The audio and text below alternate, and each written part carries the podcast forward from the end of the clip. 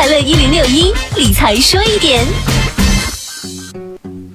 日前，一家银行营业部陆续来了十多个大学生模样的学生，说是因为暑期兼职需要办理新开银行账户。有别于一般的新开户人，这些学生几乎都不能完整的说出自己计划预留的电话号码，一些学生还拿出纸条来边看边说。这些异常的举动引起了银行工作人员的怀疑。银行经办人员经过仔细询问才明白，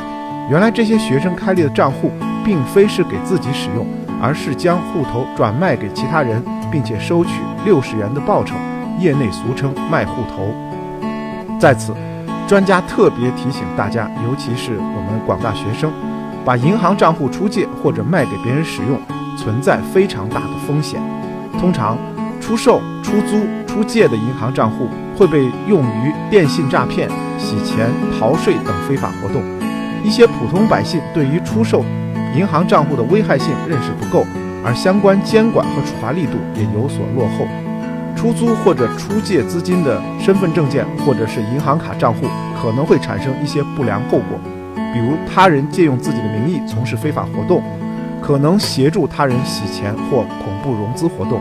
可能成为他人金融诈骗活动的替罪羊，个人诚信状况也会受到合理怀疑，还会因他人的不正当行为。而致使自己的声誉和信用记录受损，所以身份信息、银行信息是重要的个人信息，一定要妥善保管，切勿贪小利向他人提供，避免掉入此类有偿开户的诈骗陷阱。理财说一点，财富多一点。我是程涛。